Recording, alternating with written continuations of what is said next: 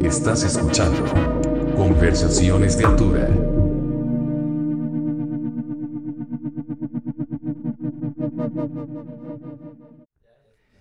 Hola amigos, muy buenas tardes. Este horario es nuevo para nosotros. Bienvenidos a una nueva edición de Conversaciones de Altura.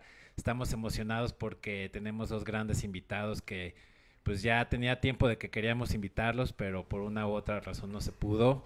Tenemos a Shesho, creador, y a Gurramata, artista, que bueno, vamos a hacer la diferencia, ¿no? Porque pues no sabemos bien qué es lo que es ser un artista y un creador, ¿no? Y bueno, Andrés, que, que ya lo extrañaban también, aquí en las consolas y echar el cotorreo. Yo no. ¿Cómo están amigos? Muy bien, gracias. Sí, pues muchas gracias por, por aceptar la invitación. Y bueno, platicarlas un poco con Shesho. Teníamos planeado en abril de este año que bueno, va a terminar una, bueno, la fiesta de aniversario del podcast y nos habíamos aliado, pero por cuestiones de, pues, ¿cómo lo podrías llamar? El destino. Pues, eh, seguridad del venue.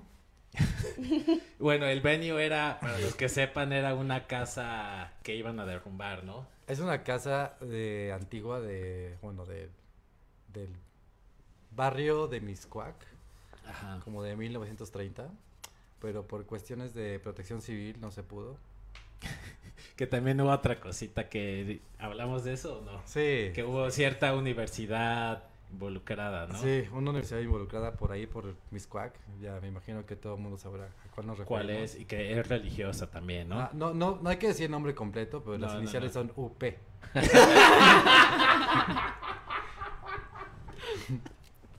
O sea, como también se le conoce, ¿no? Oye, eh, y tenías un proyecto muy interesante para esa fiesta que nos estabas contando que, bueno, decidiste terminarlo y tomar fotos y demás, a pesar de que no lo logramos, ¿no? Sí, el proyecto se llama, o sea, el- la idea del proyecto nace porque esta casa se supone que está embrujada. Ah, ok. Entonces Dani, una este cuatacha slash amiga en, en común, nos invitó a todos a hacer este evento y ella estaba convencida de que esa casa estaba embrujada. Entonces, a partir de tratar de quitarle ese embrujo a la casa, a huevo. se hace esta, esta exploración a través de la magia. Claro. Y bueno, eh, suceden varias cosas en el, en el año. O sea, esto empezó en, en- en marzo. Y a través de todo este año ocurren varios sucesos que no dejan que se haga tanto la fiesta como la exposición como tal. Claro. Eh, podrá podrán haber sido estas eh, estas personas que embrujaron o estos espíritus que embrujaron la, la casa quien haya impedido que se que se realizara la fiesta. Puede ser, puede ser eso, puede ser también que pues eventos, ¿Quién person- sabe, eventos personales ser. de cada uno también influyeron en que las cosas no cuadraran como quisiéramos. Sí, claro, claro. Pero al final eh, hubo, hubo este pues avances que no podían como dejarse así como en solamente avances y quitar toda la instalación. Entonces ya se hizo como a puerta cerrada y registro. Claro, y sobre todo era lo que nos comentabas, una vez que se inicia, pues digo, ya el esfuerzo está hecho, ¿no? Entonces, aunque sea para una sesioncita de, de fotos, pues está padre, ¿no? Y también, ¿se quedó ahí en la casa o se recogió todo? No, se recogió hace como tres semanas. Ah, ok, apenas estuvo ahí. Sí. ¿Y no sabes si, si hubieron fiestas después de esto o no, se no canceló? hubo fiestas. Ya totalmente, Sí, ahorita está como, eh, como la encontré. claro. O sea, que estaba bien padre, la verdad, iba a ser una experiencia pues interesante, ¿no? Lo más padre hubiera sido quedarte toda la noche, ¿no? Que te dijera, a ver, te la presto, pero quédate toda yo la me quedé noche. toda la noche Pero a dormir tú solo, trabajando, sí. ¿sí? Y no sentiste algo. Es que a mí me gustan, me llaman la atención estos temas. Pues fíjate que si eres muy susceptible a eso, sí vas a encontrar en, en cualquier lado. O sea, por ejemplo, hubo momentos donde sí se escuchaban cosas, pero pues yo también vivo en una casa grande y sé que puede ser como una tubería o puede Claro, ser un, ve- que un vecino maneje, rascando mi pared. Claro, claro. Entonces, como que si te, si te pones a pensar en que puede haber ahí una entidad no invitada, pues a lo mejor soy yo, porque Claro, yo claro. llegué hace poquito y la entidad puede vivir ahí. Sí, es bien interesante eso y al final del día nadie sabe si existen o no. Puede ser nada más, hay gente que argumenta que es energía que se queda ahí, ¿no? No es que salga un fantasma, ay, te voy a espantar, ah, sino como Sí, sí. energía, pues de que pasó algo ahí, pues se queda, ¿no? En- en- Ah, definitivamente pasó algo ahí, o sea, hay cosas así que te sacas de onda, de, o sea, está el techo quemado, está, hay cerámicas horribles, hay una, hay una colección de garritas muy feas. O sea, ¿Tú las viste? Pero- no, no las vi, Ah. pero ya platicaron que quién vivía ahí, bueno, quién vivió ahí. Bueno, hay muchas leyendas acerca de que había este una persona que estaba este eh, en el más allá. es, es- es que aparte como que nos da pena como, No, como hasta puede ser que expresar estaba- eso, así como cómo lo expresamos. sí, o sea, puede ser que estaba, que estaba loca, loco. pero en realidad quién está quién está ahí, quién no está loco. Claro, no, pero pues Sí, hay, pro- o sea, sí hay gente que, O que sea, tiene le- un, un chip ahí, ¿no? O sea, que puede estar Más que otros, más más que bien, otros, ¿no? claro, claro, claro. Bueno, esta persona lo que hizo fue meterse a la casa y a partir de eso asustar a los demás ya estando adentro. Entonces Ah, colgaba como muñecas en, en los árboles y así para que la gente no fuera pues ni a pedir Halloween, ¿no? no era como decoración de Halloween, era simplemente aléjate de aquí, vete. Claro, o sea, la idea de esta fiesta era parte como una limpieza, ¿no? Eh, Sí, no, sé si exorcismo sería la palabra correcta, pero... No, no creo. limpia. Una limpia. Una limpia. exacto. O sea, todo fue a partir de, de la plática que tuvimos, este, de lo que se quería hacer de la casa, porque si yo veo una casa así, lo primero que se me ocurre es embrujarla aún más. O sea, yo como Shesho. Pero lo que se quiso desde un principio era quitar eso, o sea, de alguna manera hacer una limpia. Y fue donde empezó la exploración de alta magia, que fue Mm. la exposición que se hizo. Claro que se iba a hacer, ¿no? En, ese, en esa fiesta. Ujú. Y ahora tú, Gorramata, platícanos de, de tu trabajo, que está bastante interesante. Se lo mandé a un par de amigos y es como, ay, güey, está bien locochón. Está súper padre. Bueno, a mí en lo personal me encantó. Pues no sé por dónde empezar, Por pero donde quieras, no hay...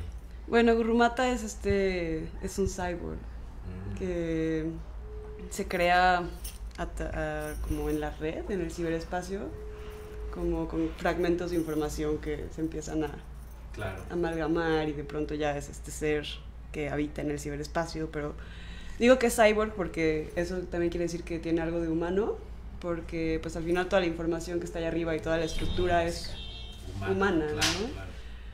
y es pues conciencia humana, ¿no? Entonces un día se da cuenta de que no tiene rostro propio porque no sé por qué, ah, porque se encuentra con un software de reconocimiento facial y dice así como, ay, es como se glitchea ahí la cosa porque pues no le puede leer, entonces es como cuando pones dos espejos uno frente a otro y se hace como un túnel. Claro, claro, claro.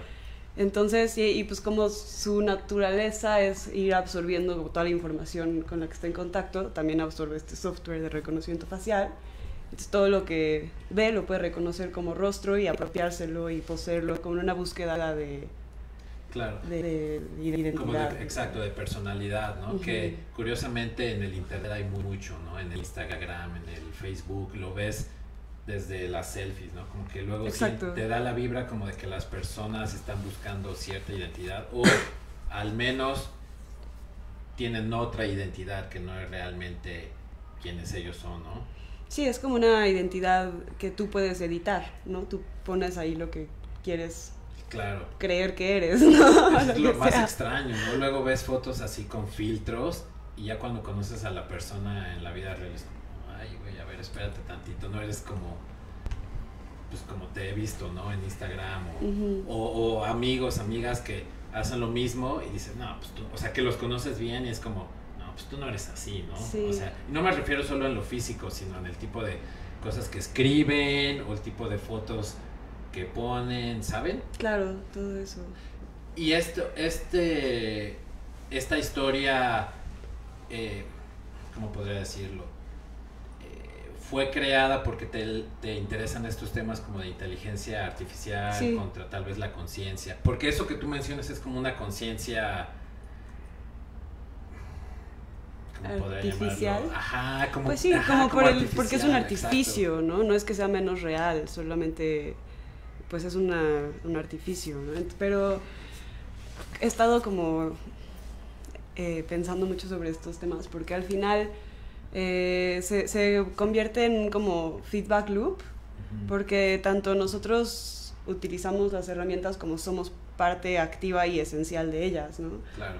como, no sé, una computadora sin ti activándola, pues no está completa. Igual que una pieza de arte sin espectador o algo así, ¿no? Entonces, Mm. como, no sé, creo que ya todos en nuestra cultura occidental, posmo contemporánea, pues todos somos una especie de androide, ¿no?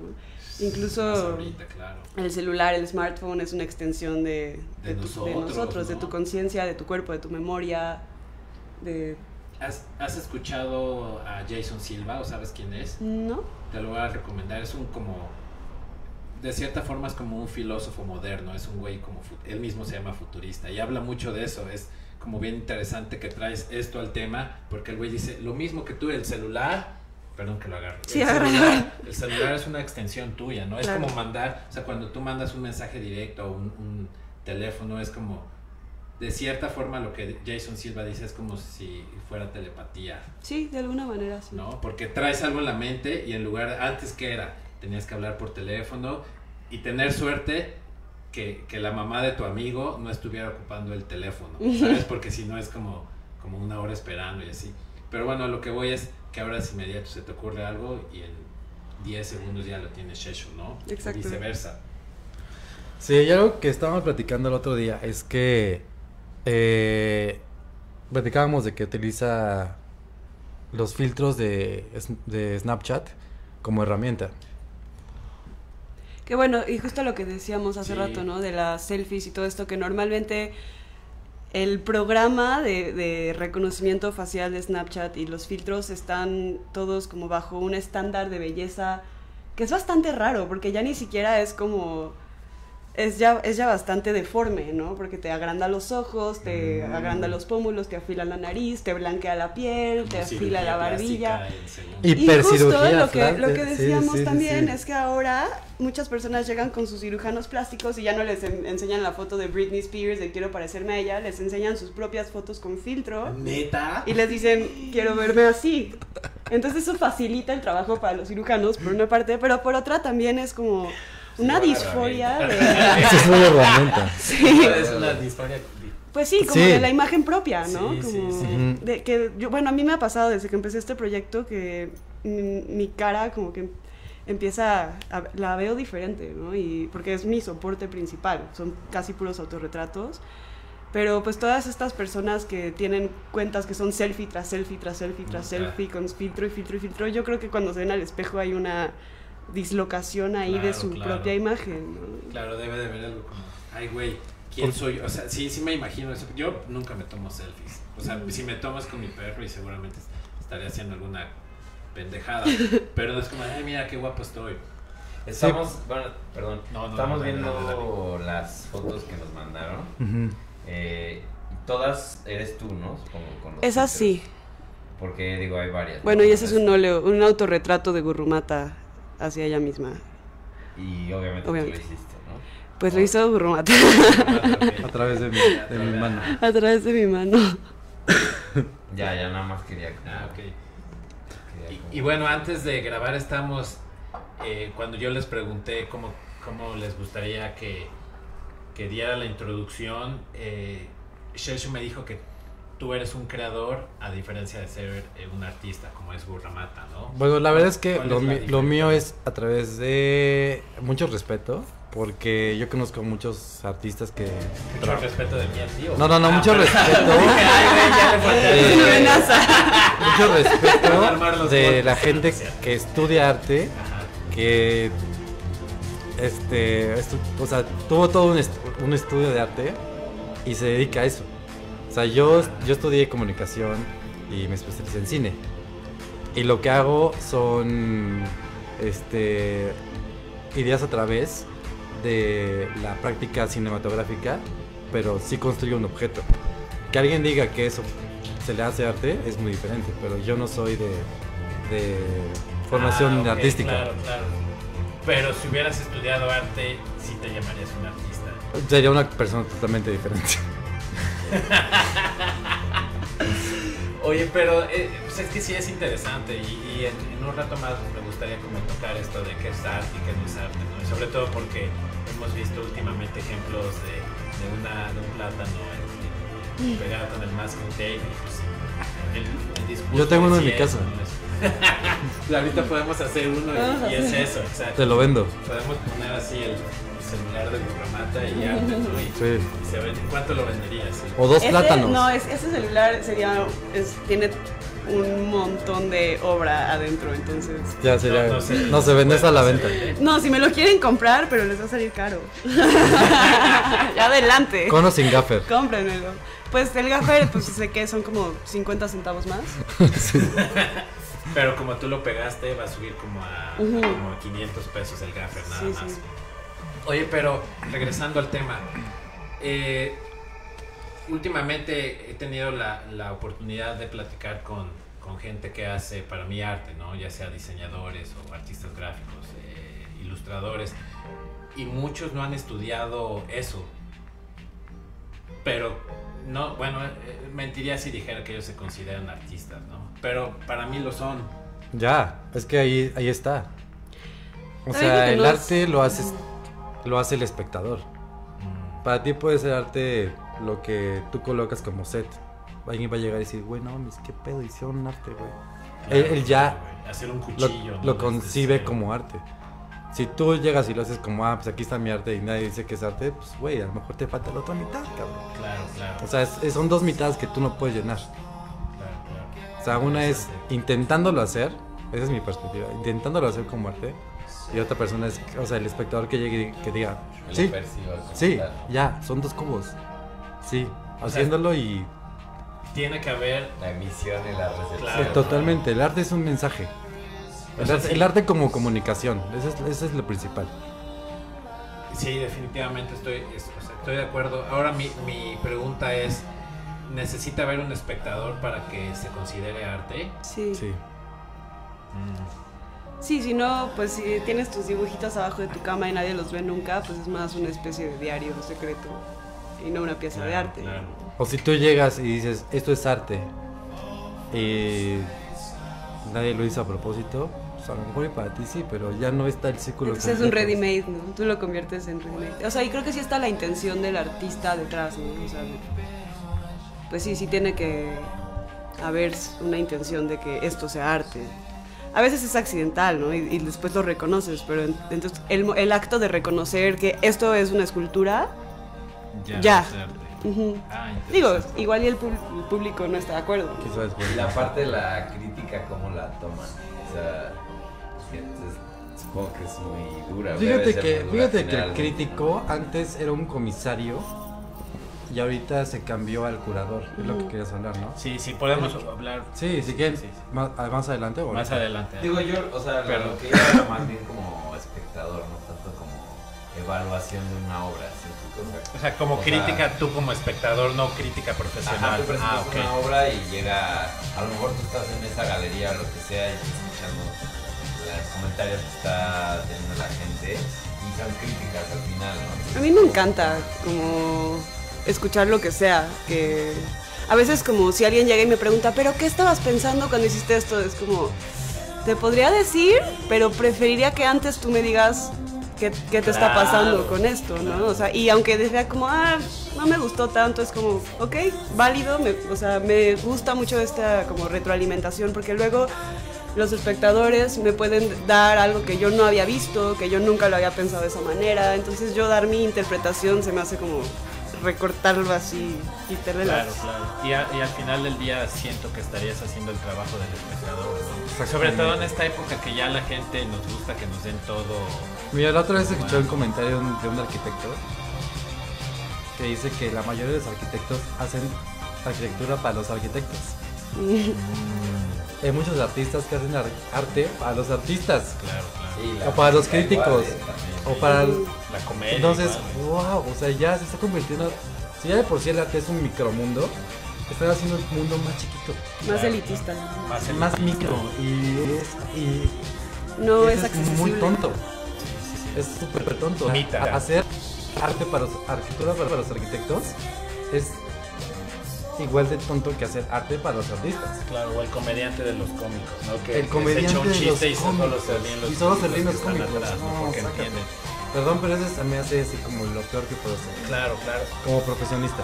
Claro, y ustedes como me imagino que han llegado a un punto donde, a ver, o más bien déjenme cam- cambiar la pregunta, ¿cómo ustedes evitan en caer en esto? En caer en, ay güey, creo que esto ya está demasiado, solo Shesho lo, de tu parte, solo Shesho lo va a entender. o-. Pues mira, Pérez. fíjate que yo antes sí lo entendía así como lo estoy explicando. A lo mejor por eso estoy un poquito enojado con eso. Porque son vicios que te vas creando a partir de la burbuja donde, donde La estás academia, viviendo. luego. Ajá, donde vives. Entonces, lo de los mágicos, afortunadamente fue a puerta cerrada. Porque fue una especie de invocar espíritus. O sea, si la casa me embrujó, güey, a mí. Y yo Mm. llegué a un momento donde Interesante. no, no llegué a, a invitar a la gente que yo quería, ni a los artistas que yo quería. Entonces tuve un momento como de, pues tengo que hacer algo, ¿sabes? Para salir de este, de este lugar, de este, sin gente, para ir más allá. Entonces me empezó a, me empezó a meter con la narrativa transmedia. Que la narra- narrativa transmedia tiene que ver con cómo crear un superhéroe o un personaje a través de los comentarios de los demás. Ok, ok, ok. Por ejemplo, mm, pues no sé, un chingo de personajes como Batman. Mm. Batman tiene muchas películas, muchas series de TV, muchos libros, pero Batman es al mismo tiempo alimentado por los fans. Los fans dicen, este, cuando, cuando no les cae bien la elipsis. Ah, ok, los- ok, los- ya, ya, ya, cap- ya capto, claro. Como el, el plot de la historia. Ajá, el plot de la historia es que Batman es un... Superhéroe. Un superhéroe, pero cuando, Ah, es un hombre. cuando fue niño, Ah, ok. este, sus papás fueron asesinados y bla, bla, ¿no? Entonces la gente, los fans, los consumidores reales, empiezan a meter de ahí como, ¿qué le pudo haber pasado? ¿Qué no le pudo haber Ah, pasado? ok, ok, ok, ok. Entonces, eh, Los Mágicos se trata de eso, de cómo crear un, un personaje a través de los comentarios de los demás. Ah, interesante. ¿Y qué, qué fue lo que lo que más te dejó como, como de hacer esto de los mágicos? Pues que el mundo es más grande. o sea, que no está en un micromundo de zona este Polanco, Roma Condesa, ferias que se alimentan entre ellos, que se echan para arriba entre ellos, que a sus espaldas se echan para atrás. O sea, hay chingo de gente, chingo de mundos y que tú puedes explorarlo muchos. Claro, y sobre todo, o sea, gente para todos, ¿no? O Gente sea, para todos. Hay más gente que. que qué. O sea, hay un, un chorro de gente. Claro, porque luego existe como la idea de, güey, ¿quién va, a- ¿quién va a escuchar mi disco? ¿O quién, quién va a ir a verme tocar? ¿Quién va a ver mis dibujos? ¿Quién va a ver mis exposiciones? ¿no? Pero al final del día, y esto lo hemos platicado mucho aquí, eh, mientras le pongas corazón y huevos, es una forma muy vulgar de decirlo. Pero eso de alguna forma la gente lo va a descubrir si está, si está chido, ¿no? Sí, y ahí entra lo de las críticas. Ajá. O sea, si está chido, pues a lo mejor y para alguien no. Pero para mientras esté chido para ti, pues. what the fuck, o sea, Sí, que sea claro. como que venga desde un lugar genuino de, no sé, para mí es lo que hago es porque no puedo evitarlo, ¿sabes? O sea, es como y ni siquiera muchas veces no empiezo con una idea fija de, ah, voy a hacer esta pintura y quiero que se vea así o tal.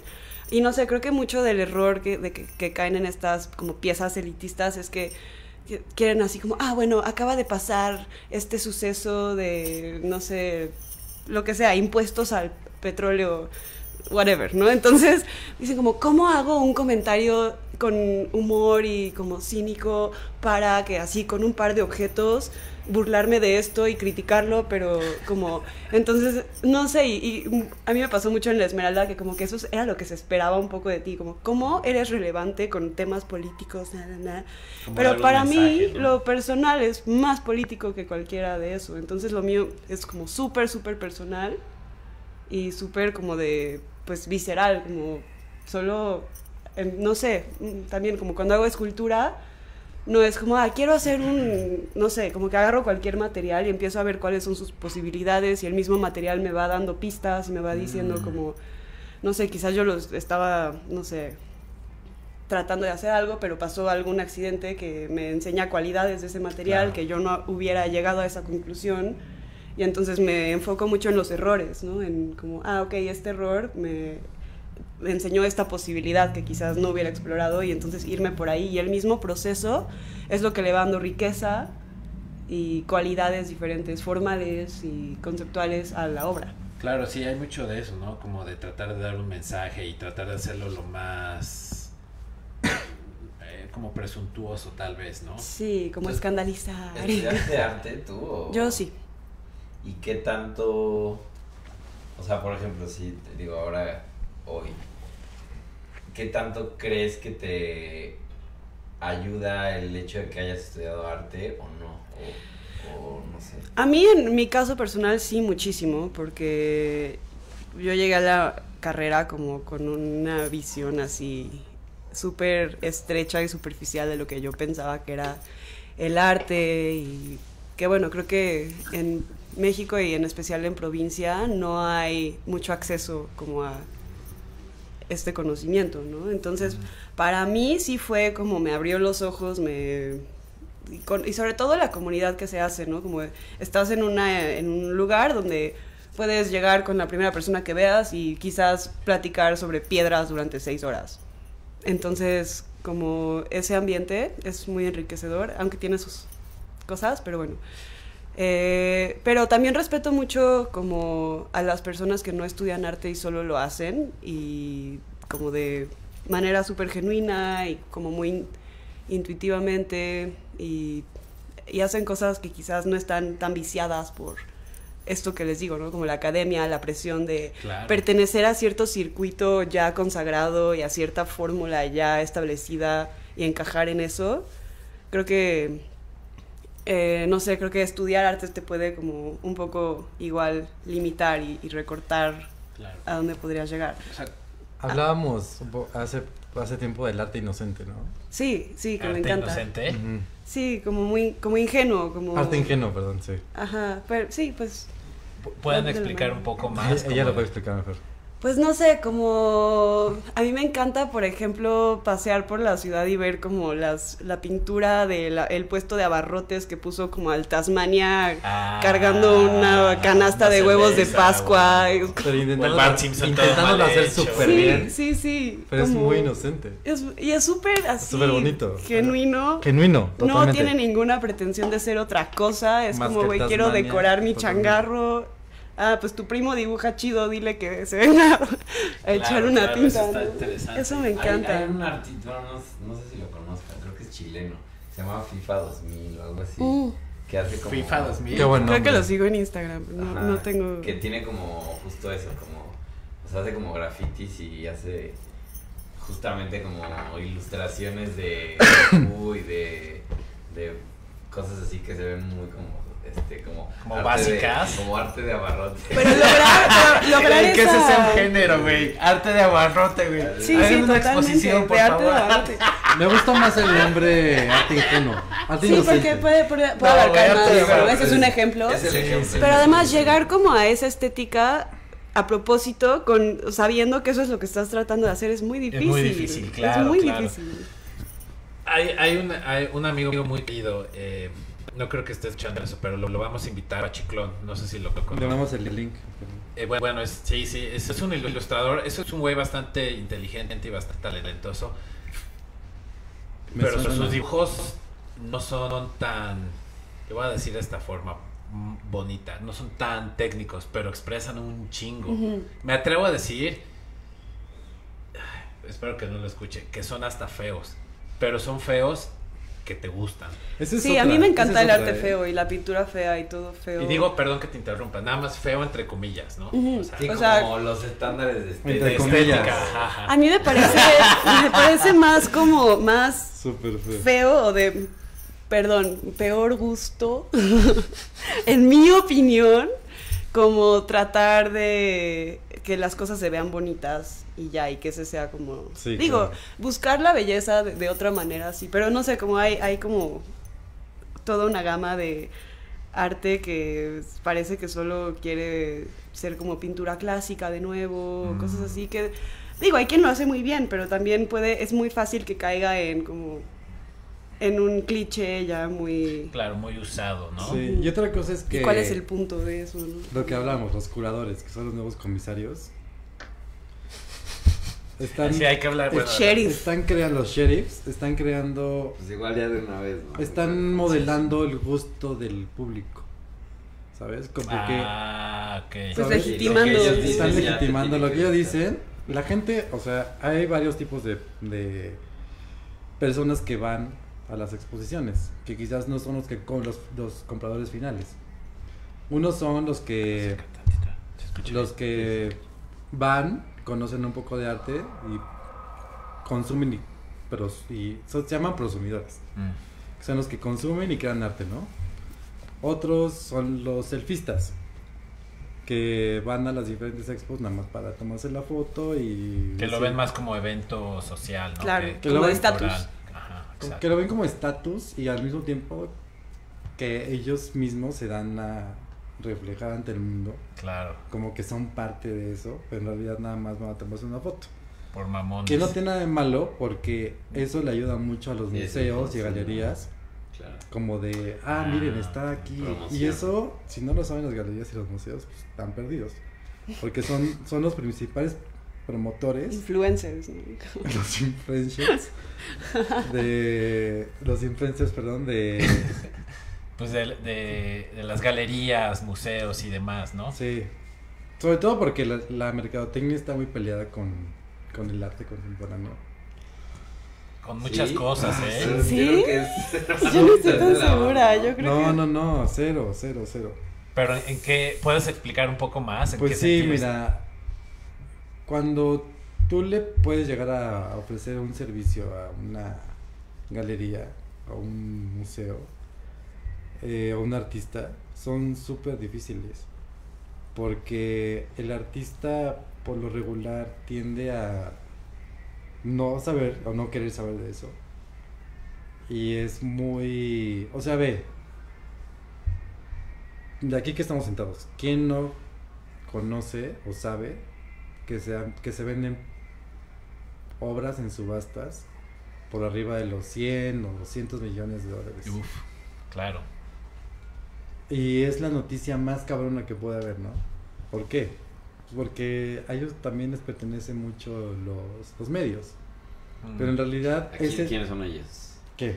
O sea, porque dijiste, a ellos les pertenecen los medios. A las esferas de Ah, gente ok, hermosa ya. caudaladas. Y. Pero todas esas ventas son del 1%. O menos. No, es el. O sea, o- 1% o menos, Sí, exactamente. Hay muchos artistas que no tienen varo. ¿Por qué? Porque no tienen galerías, porque no tienen quien los represente, porque les vale o, o- Que levanten o no la mano. quieren. Pero en realidad eh, el mercado del arte es un, un mercado que, mane- que maneja 53 billones de dólares al año. Registrados. Pero en cuantas obras, Y- ¿no? Registrados, ¿eh? Registrados. Y eso es este a partir de un de un de un estudio de O sea, legal, pues. no legal, también está medio ahí porque Medio pues, chuecón. Los Art Basel y pues, ellos dicen lo que les, les antoja, ¿no? Como los ratings, ¿no? Que no son... Ajá, como los ratings, exactamente. Oye, Sí, que es y- confiable, ¿no? Claro, Ahora. exacto, no saber realmente. Es confiable. No, no, o sea, en realidad nunca sabes a los intereses de quién estás jugándole, ¿no? Sí, podría ser como como dice Shesho, una mafia, ¿o cómo le haces? No son dos comillas, son así. Son ocho comillas. La mafia del arte, ¿no? Mm. Y bueno, algo que, que estábamos platicando antes de grabar sobre qué es ser un la o, o la- su definición de curaduría, ¿no? Porque ya está hasta en cualquier cualquier persona dice escuchen mi playlist, yo lo cureo. Esta es en mi playlist Pero es una cura está bien usado. A mí se me hace un po- Sí. a mí se me hace un poco ridículo en lo personal y mis amigos y amigas que usan esa palabra como, ay, yo curé esta playlist o el staff de, de no sé tal curó esta. A mí se me hace un poco ridículo escuchar eso. A mí me late pues- que se democratice la curaduría. Sí, a mí también. Me hace divertido, por ejemplo, que yo agarre la cena y yo la curé, güey, ¿sabes? Entonces, Claro. Aquí Es la salsa. hace- Y eso sería una escultura preciosa. La Exacto. cena curada por. No, Exacto. o sea, no sé, creo que. Yo lo veo como artista, lo veo como otro medio para hacer arte, ¿no? O sea, en lugar de pintar un cuadro, me voy a poner a curar una exposición, pero entonces ya la exposición por sí sola es una pieza de arte, Claro, ¿no? claro. En conjunto, porque, no sé. O sea, curaduría sería básicamente escoger con una intención quién va a hacer el arte, ¿no? No, no hay... Pues sí, ¿O qué vas a por vendrías como cuidar, escoger, este, conseguir, ¿sabes? Las- lo que va a componer. Bueno, y escribir Cierto. los, no sé, textos de sala. Sí, o sea, ya si te vas a museos, pues ha de ser. Sí, pero hasta en exposiciones como más eh, independientes, digamos. Pues sí, sí hay ese trabajo, ¿no? Como que ya es medio... Pero a veces la, curada- la curaduría se mete ya también a cosas como museográficas, de, de exposición. ¿Cómo voy a...? Ok, sí, yo escogí esta pieza, pero ahora cómo la vamos a exhibir para que esté en su máximo potencial. Claro. ¿no? Y al lado de qué pieza con la Sí, que sí, dialoga, porque tienen esto en común y entonces si la pongo en otro cuarto quizás no vas a hacer la relación entre estas dos piezas que Mm, funcionan claro. juntas o no, ¿no? Como... Se tiene que estudiar para hacer Sí, pues no. O sea, no sé, no sé, yo no lo he, eh, yo no lo he hecho, pero... o sea, no has curado, no has No, no he, estudiado no he curado ni he estudiado. Pero, Entonces- o sea, básicamente, quien, si mañana pongo Facebook, ayer en la noche curé esta lista de, de los discos de punk más, no sé, de los noventas, está bien dicho.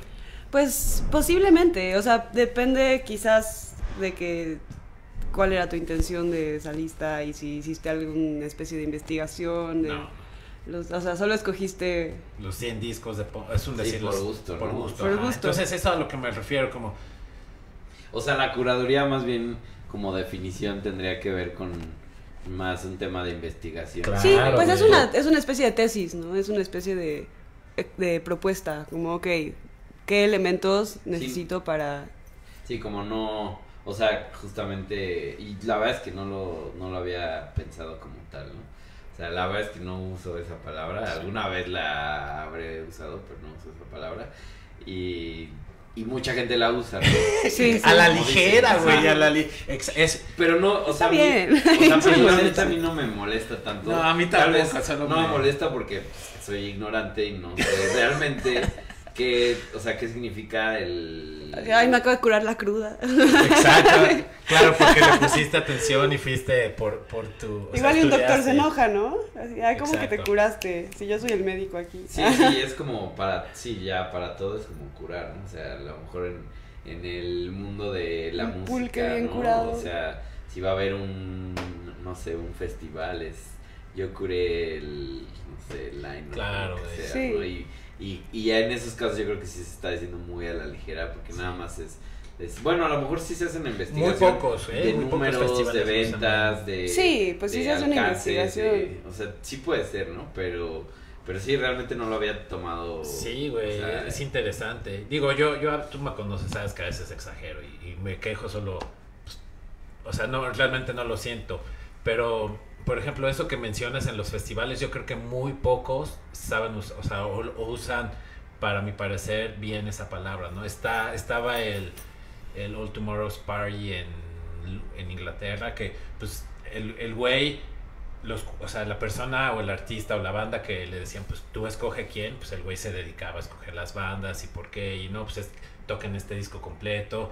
Ahora hay una, un festival como de Stoner y de Doom, de metal, en, que se llama Road, Roadborn en Alemania, me parece. No es Alemania, en Holanda. Pero bueno, ahí por ejemplo son, invitan a un artista, ¿no?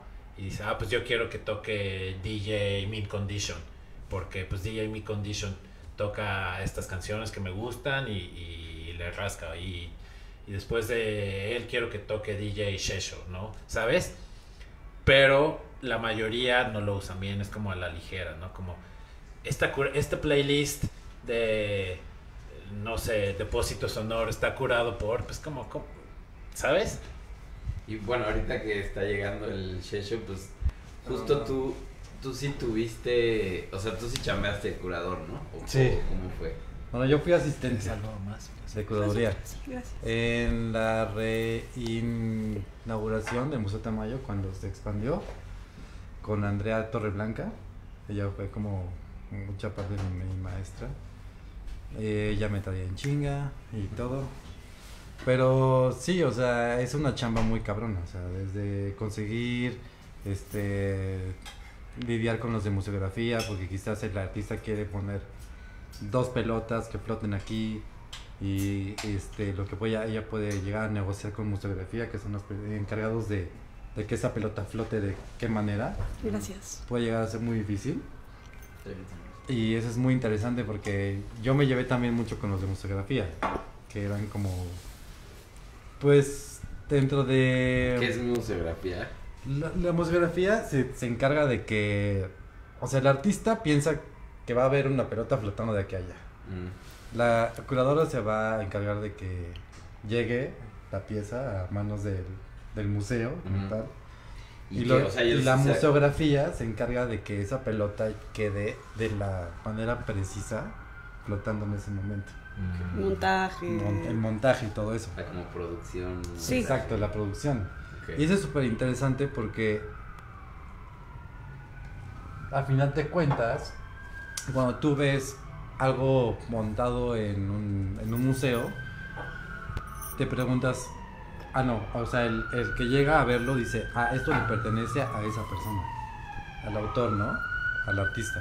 Pero en realidad hubo un chingo de manos, un chingo de tiempo, un chingo de cosas que sucedieron para que esa cosa estuviera ahí. Y, Claro. y, hay cosas complicadas. Que gente no sabe, ¿no? Hay cosas complicadas y hay cosas más sencillas, pero por ejemplo, del, lo del plátano pudo haber sido algo muchísimo más sencillo, pero a lo mejor sí hubo toda atrás todo una... Seguramente. Una- No, y no puedes poner eso. y no- y- ajá, exactamente. Porque quien puso el plátano, o sea, si lo estudias y googleas quién Sí, lo puso, sí. tiene obras sí también muy cabronas, Sí, ¿no? no, o sea, se burla de lo... A lo mejor ni es burla, o sea, y a lo mejor y tú lo puedes poner como en un contexto de burla, pero sí puede llegar a ser algo más estudiado de lo que uno espera. A lo mejor, a lo mejor sí luce como algo muy banal. muy banal vez. o muy así, muy aplatanado, que es, la, que, que es lo que le va a decir a todos, así ya, todo, todo muy aplatanado, para decir está muy planeado. Y, pero, o sea, puede ser algo que va más allá de lo que tus ojos pueden llegar a ver como espectador. Claro. Y eso es lo interesante, eso pues, por, por eso a mí me encanta el arte. A mí me encantó que se comieran el plátano. Ah, ¿Y sí. estuvo planeado o no? No sé, pero sí, seguramente sí, pero Estuvo aplatanado. estuvo plátano. Yo digo, ahora, ahora que mencionas esto, yo creo que sí, porque pues al güey que se lo comió no pasó nada, ¿no? No fue como, güey, tienes que pagar ciento y Sí, o a lo Pues mejor... es que incluso, o sea, no sé, como... se iba a echar a perder, ¿no? Ya el arte contemporáneo, el, el, como el arte mañana, relacional sí, y todo esto, pues ya muchas veces no solamente está permitido interactuar con la obra de arte, sino que es requerido para activarla, ¿no? Entonces quizás era una provocación, quizás era a ver si algún pendejo llega y se la come, ¿no? buen punto, claro. No sé. Sí, está muy interesante. Eso es, algo- eso es lo que a mí me gusta mucho del arte. O sea, que juega... Que provoca, ¿no? que juega y provoca y además te hace pensar y te hace tener estos diálogos tan... Claro, claro, no es... Chidos. Claro, claro. Y como, güey, la pieza tenía seguro, pues vas y compras otro plátano, ¿no? Pero quizás el gaffer era de una persona especial. Es que eso, creo. eso. No, es yo sé. Porque hay, o sea, al final del día, yo en cuanto, o sea, sin, sin hacer Google ni ninguna investigación, en cuanto vi eso y vi cuánto lo vendieron, para mí, eh, no, no sé si es un punto de vista ignorante o muy básico. Para mí es como, no mames, se están, se están pasando. O sea, Pero, se están ¿Sabes mamando. también qué se, qué se puede estar pasando? ¿Quién da la noticia? Ah, Porque a lo mejor y no fue así. ¿Cómo estamos seguros que fue la venta así? O sea, la noticia. ¿Sí crees? Tuvo eco. Híjole, no sé si estoy... Yo que, yo que, o sea, mira, las not- los medios son sumamente impactantes en esto, o sea, crean mucho impacto en este, en la actualidad. Ajá. Desde la política, o sea, Sí, sí, estoy, en eso Entonces- estoy de acuerdo. ¿Cómo sabemos si, si tú llegas a una, cualquier galería de arte, a cualquiera, y dices, ¿en cuánto está eso? Me lo llevo, te van a pasar como a, con la, con la representante de... Ah, o sea, no es tan ventas. fácil como de lo quiero. No, no, no, o sea, primero y te... Y te hacen una investigación. O sea, No investigación, pero primero, o sea, hay, un- hay unos que sí, sí, sí. pero no es tan fácil, o sea, No, perdón que te interrumpa. O sea, pueden negarte. Hijo claro, güey. Entonces, ¿cómo sabemos el precio de algo tan secreto y de repente ya todo el mundo lo sabe? Eso está muy raro. Claro. Y por otro lado, estaría interesante ¿Quién lo ver compró? como qué ¿Cuándo lo dice el certificado ¿A de autenticidad. ¿O cuántos meses sin intereses? Porque se maneja así también, ¿eh? Sí, sí, Sí, claro. O, a, o a especia, si yo te presto esto. O sea, es... es- Además pensando que es un plátano vivo, ¿no? O sea, te, te- lo compras, lo llevas a tu casa, en dos semanas está negro y se empieza a derretir en tu pared. ¿Y qué pasa? ¿Te dan otro? ¿O- o- Imagínate que la compra así, o sea, cuando compras Implica esa- plátanos de Exacto, por vida. De por De vida. por vida. Ha habido compraventas, ha habido compraventas que son en servilletas. O sea, so- son instrucciones nomás. Y la el contrato, ¿no? como el- y si perdiste la servilleta, bye. Pues, bueno, Leonardo eh, iba a decir DiCaprio. Da Vinci, También. ese güey era, eh, bueno, vez. por lo, lo que se, lo que se rumora, es así, iba con, con, con el, el de la tienda. Oye, ¿qué pedo? Dame dos papas y así, bla, bla, bla. ¿Cómo, me va- cómo te voy a pagar? Y así el, eh, eh, Leonardo da Vinci pintaba algo. Toma, este es tu pago. Porque pues el güey ya sabía Que iba a valer. que iba a valer un chingo. Y además, bueno, o sea, eso O que ya como para valía, su ¿no? cultura, O sea, ¿no? el, ma- el, el artista era una especie de chamán. Y, se, Ah. y en- dentro de la comunidad se le daba comida. O sea, no, no cobraba dinero. Pero chamán, ¿en qué sentido? Pues chamán, el arte siempre ha estado manejado así, a partir de la magia. O sea, el, el, el chamán, el artista, es- ha sido siempre como una parte muy importante dentro de una sociedad. No, sí, sí, sí. Antes de cobrar dinero, antes de cobrar pues, este, comida. Pero lo, lo que no entendí, eh, si me puedes explicar un poco más la relación entre un artista como chamán, que se le considere un chamán, o, o bueno, tal vez te entendí mal, tú dices que se le consideraba un chamán o se le daba la misma importancia que un chamán. Yo creo que era el mismo, pero eran sociedades más pequeñas. O sea, eran sociedades de 50, 100, 200, si quieres. Ahorita ya hay mucha gente, entonces cualquiera puede llegar a ser artista, si quieres. O chamán, O considerarse artista. claro. O chamán, está más raro, ¿no? Porque Pero pasa. Pero pasa ahora Pero que está pasa. de moda ayahuasca y todo eso. Chamanes con de, con de la condesa y de. ah, ya sabes, te va a curar con un. con un vidrio algo, ¿no? Con un vidrio. algo, una con un plátano. Claro, claro. Pero Un se me hace muy. Sí, sí, sí. Se me hace. inter- No, vas. Y, y, por ejemplo, en su caso, ¿en qué momento se consideran que llegaron como al objetivo o al, o al digamos, como al, al éxito de alguna manera? O sea, porque creo que en, el, en el tema del arte, pues es, o sea, teóricamente tiene que ser algo porque te gusta y porque te nace y porque necesitas expresarlo, etcétera, etcétera, ¿no? Pero pues también pues tienes que llegar como a una cierta un cierto reconocimiento. Bueno, no tienes que, pero creo que la mayoría de las personas que están involucradas con el arte buscan llegar al reconocimiento para así poder presentar sus obras de una manera más este pues no sé, puede ser más relajada, ¿no? Y que, porque también pues, tienes que comer, ¿no? Tienes que ganar lana, y tienes que cubrir muchas necesidades que al final, si te dedicas 100% al arte, pues estás en una curva de crecimiento, de reconocimiento, lo que sea que te, pues, que, que te tardas en llegar a ese momento? O sea, ¿cuándo creen ustedes que se da ese momento? O, yo creo que es una pregunta personal, ¿no? Creo que Sí. Ojalá que pronto. todos. Y Pero, o sea, digamos, ¿cuál es el objetivo en el que dices, puta, ya llegué, ya logré esto y creo que de- a partir de aquí las cosas... Ya me puedo relajar. Ajá. bueno, en eso coincide un, este, nuestro- nuestros proyectos en el anonimato. Porque yo en realidad pues me llamo Sergio, ¿no? Y tengo este personaje que construí que se llama Shesho. Y todo, todo el mundo me conoce como Shesho. Pero en realidad hago también grupo mágico y el grupo mágico tiene los mágicos.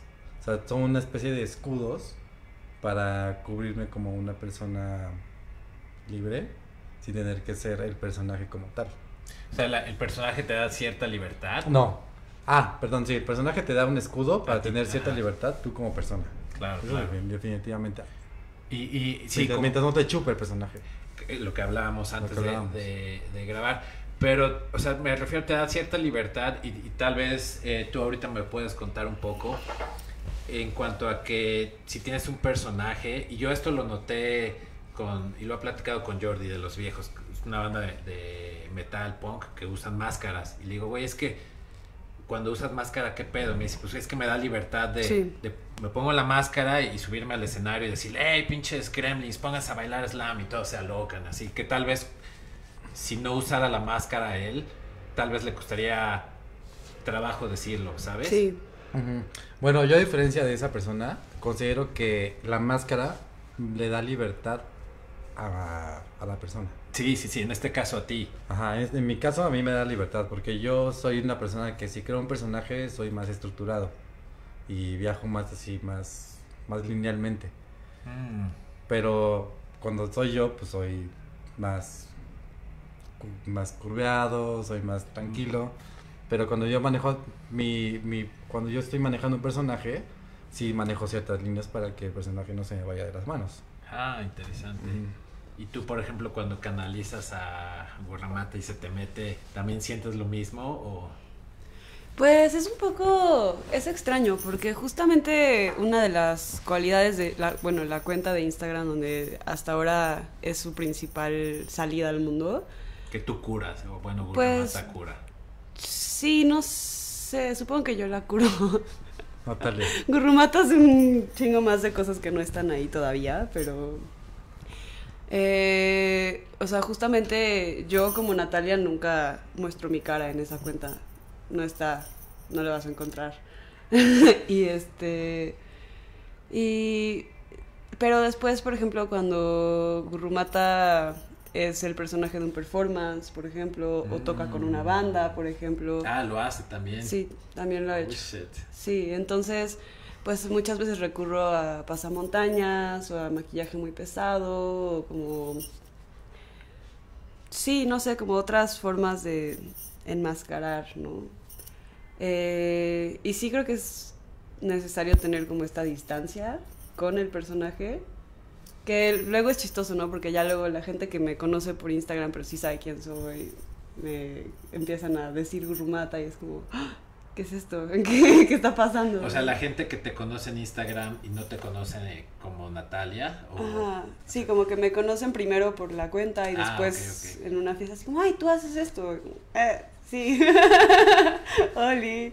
Oye, pero no contestaron mi pregunta. De... Perdón, Ajá, perdón. Del éxito, ¿no? Es lo Ah, que sí. estábamos Pues más que el éxito, como el, ob- sí, como cuál es el objetivo, ¿no? O sea, porque creo que el éxito es como muy ambiguo. no sé, subjetivo. Sí, pero- O- exacto. ¿Qué, significa? Pero Podría que, ser- o ¿Qué sea- significa para ellos éxito? Podría ser. No, no, no, como cuál es el objetivo en el Mm. cual dirían, o sea, yo Ya busco hacer esto para, Sí. este, no sé. Pues bueno, justo también por eso estamos colaborando un poco, Mm. ¿no? Para. eh, como Gurrumata vive dentro de todo un universo donde hay un montón de imágenes de todo tipo, entonces buscar la manera de generar como pues más parafernalia de eso, ¿no? Tanto pinturas al óleo como el retrato que les enseñamos, pero también stickers y tela y pósters y como objetos, una, es una especie de como souvenirs, pero que sean como accesibles y que Un souvenir, se de su- puedan- souvenir del universo, como Sí. si hubiera sido el universo y Exacto. trajeras un souvenir. Vine de tal y de traje esta taza. Sí, está de chingón. Como ese Pero, a ver, cosas. por ejemplo, Shesho, si tú sacas, no sé, el lunes dices, bueno, voy a sacar unas playeras como Shesho y tu personaje y demás, y se venden, ¿eso para ti sería ya el éxito? O, o tal vez exponer en, en, no sé, en algún museo, el Louvre o no sé. Pues ambas, ¿no? Como- Pues sí, no están peleadas para mí.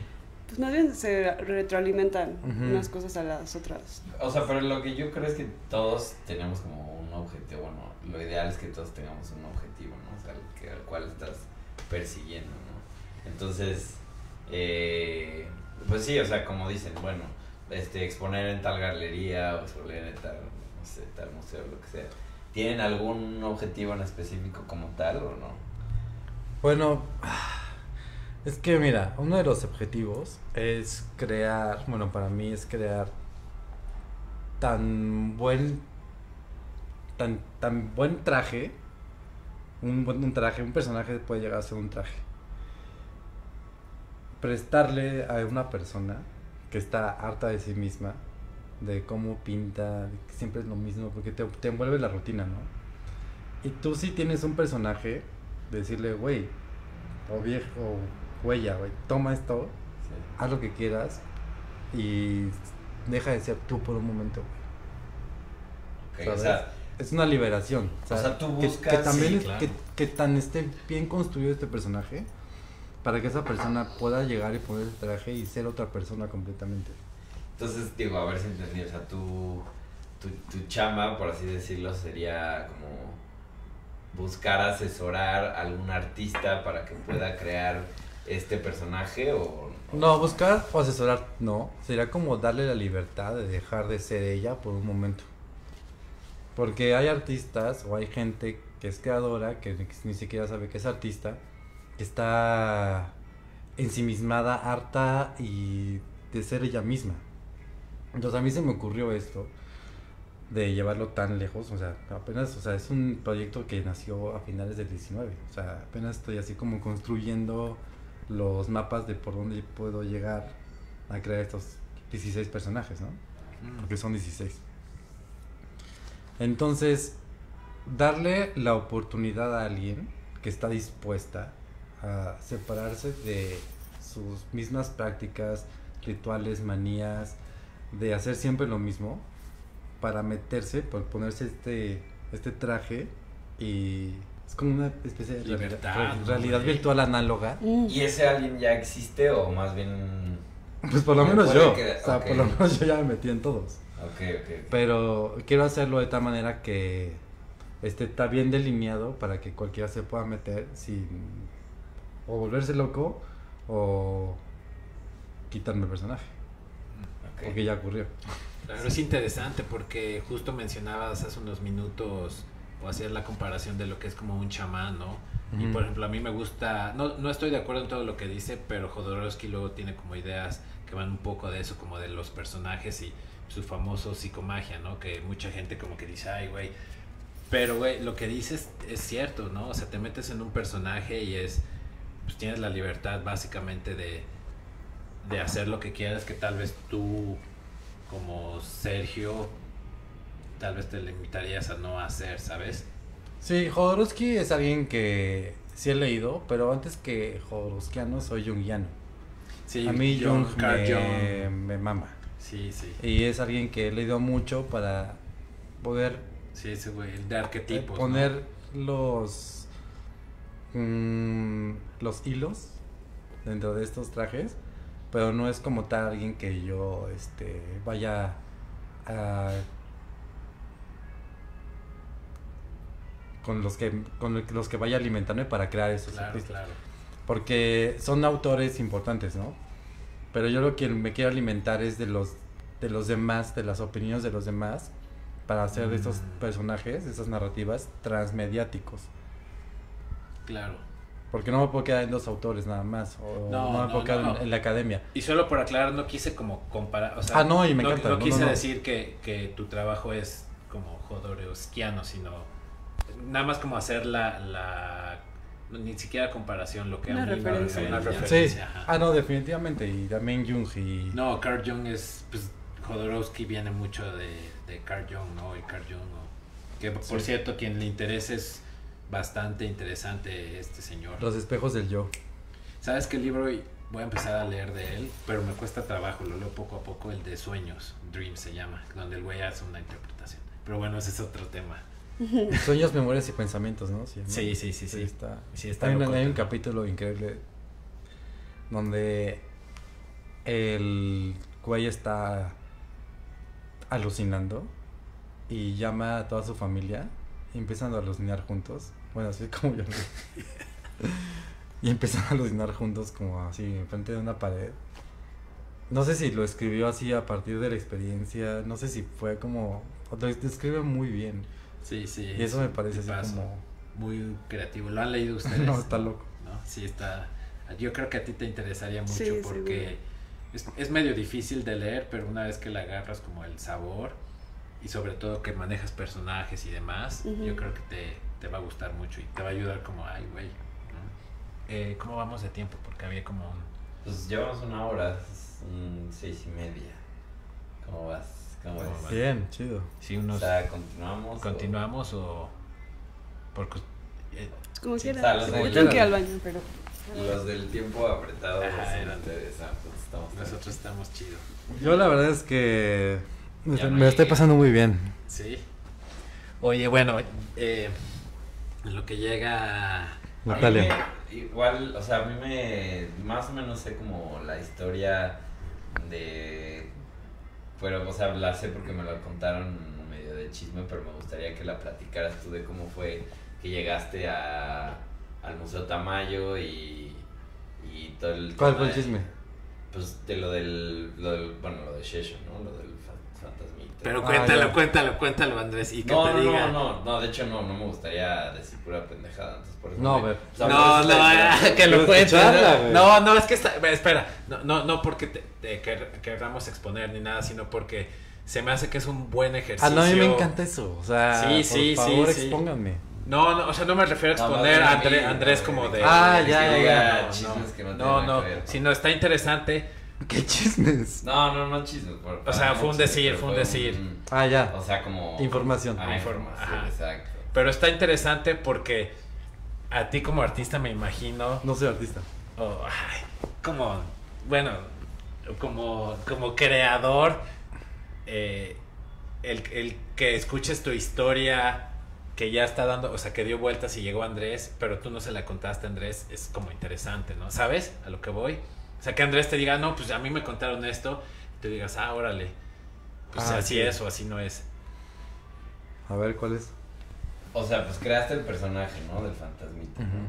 No sé qué vaya, o sea, no sé qué haya detrás del personaje, no te lo podría describir cuáles son sus características, ni mucho menos, pero tengo entendido que creaste ese personaje y lo insertaste en el museo sin una autorización del museo, ¿no? Sí. Lo insertaste en una sala y a partir de ahí, o sea, fue una, digamos, como una intervención, ¿no? Ajena a la exposición que se estaba presentando. Ujú. Tú la dejaste ahí, se quedó algún tiempo y después te buscaron para, o sea, dijeron como quién es, o sea, quién fue ¿Qué el es eso? autor, ajá, exacto. ¿Quién fue la, el autor de este Claro, de esta intervención y ya de ahí la- ajá. lo Ahora- demás, ¿no? ahora Pero tú pues sí estaría chido que la platicaras tú, ¿no? Pues sí. Si quieres, claro, no te sientas obligado. No, no, no, quiero acordarme. Porque igual también hay como misterio. Porque también ya Ahora tiene tengo- bastante tiempo. Ya, ¿no? tengo, ya tiene años, tiempo. ¿no? Como cuatro. Cuatro años. Yo O pensaba sea, que más, de hecho. Sí, sí. No, de cuatro no es acá tanto, ¿no? Sí, ¿no? Todo empezó en Twitter. Yo empecé como con mis amigos, tenía cinco seguidores. Y todo empezó como la cuenta de un gato negro. Entonces el gato negro iba viajando por toda la Ciudad de México. Que era como, ay, o sea, yo desde mi compu, desde mi teléfono, era así como, estoy viajando por, este, las 5 de mayo, no sé. Y de repente la atrope- atropellaban al gato y todo estaba súper bien. Y de repente un día el gato muere. ¿Después de cuánto tiempo? Después como de así. Como que Twitter fue algo que me gustó mucho porque ¿Fue tu primer cuenta? fue mi primer cuenta. O sea, antes, antes de Shesho existía este gato que se llamaba Bigotes. ¿Y todavía, sí todavía está ahí o ya no? No, Es el- es el ya fantasma no, de ya bigotes. este era fantasma. Lo O voy a buscar en lo que platicas, pero... No, o sea, la cuenta de Shesho Sí, era. Antes era. Antes era- Ah, ok, ok, Antes de Bigotes. Bigotes. O sea, se va. llamaba Bigotes y le cambiaste a. Shesho, pero es la misma cuenta. es la misma cuenta. Ah, ok, ok. Yo creí que habías hecho nada más una Entonces la idea Bigotes. era como un gato que vivía en el centro de la Ciudad de México que paseaba por ahí. Y un día lo atropellan y muere el gato. Entonces ese gato lo entierran en, en una maceta y se vuelve una planta. Mm, Y esa planta alguien le pone una sábana y se hace un fantasma. mm, el fantasma del gato. El fantasma del gato. Y tenía dos hoyos y una una este, una persona me dijo, este, pues ponle unos lentes para que tenga personalidad, ¿no? Entonces hubo varios lentes, hubo como lentes de sol, hubo lentes como de los que 3D, se sacaban la, los, los ojos, ya sabes, como los. Ah, esos me Y hubo, encantan. y hubo varias cosas hasta que se quedó los lentes, de 3D. Fueron los que más te gustaron estéticamente. De los que más me gustaron y además como que la persona que me ayudó a hacerlo este los hizo como muy bien y quedó el Ah, o sea, los hicieron para tú, o sea, para, ajá, para el avatar pues Ah, pues no fueron de esos así de que compras en el mercado, te dan en el cine o... no no no o sea sí inspirados en eso no Sí, Pero- sí, obviamente, pero, no- pero Así fueron custom made, pues. exacto. entonces. Eh, a partir de ahí, este, se quedaron los lentes de 3D. Y yo hacía tweets a partir de este fantasma que vivía en una realidad donde todo estaba como muy, muy 3D, pero él vivía así. Se sigue viviendo 2D Claro, y necesitaba esos lentes para viajar a la tercera dimensión. para ya ver así, ¿no? Y se, se empezó a hacer como en Instagram. Un este. Nació a partir de una botella y una pelota y una. Una este. Servilleta que me robé un restaurante. Entonces era como la botella, así así la botellita, una pelota, no sé qué. el- la servilleta, Sabanita. la sabanita y la impresión de esos lentecillos, así, puesta. Y cada vez que estaba en una fiesta o algo y estaba aburrido, Tenía que pues, salir. yo traía mi servilletita, mi servilletita y mis lentes y lo ponía. Entonces de repente, ah, ahí está Shesho. Y cuando la gente estaba muy distraída, decía, o sea, como yo, como Sergio, decía, güey, ¿qué pedo? ¿Quién está ahí, güey? ¿Sabes? Como fingiendo. Y la gente, no mames, cállate, güey. Y de repente pues estaba ahí Shesho, como el mono este. Ahí bien escondido, no mames, qué verga. Entonces Me empezó, encantan ese tipo de empezó así como a embrujar la, Las fiestas. las O sea, fiestas. pero nunca decías que eras tú. No, sabían que era Había yo gente- perfectamente. ah, a ok. propósito era. O sea, como de, uy, ¿ya viste? Y de repente ya saben que iba a haber el Shashu y yo así como. La cosa esa. Estaba muy cagado. Pero de repente sentí que lo. Estaba muy monótono. Tanto como en Twitter. Porque, o sea, era como de. Cualquier trending topic era no abusar de eso.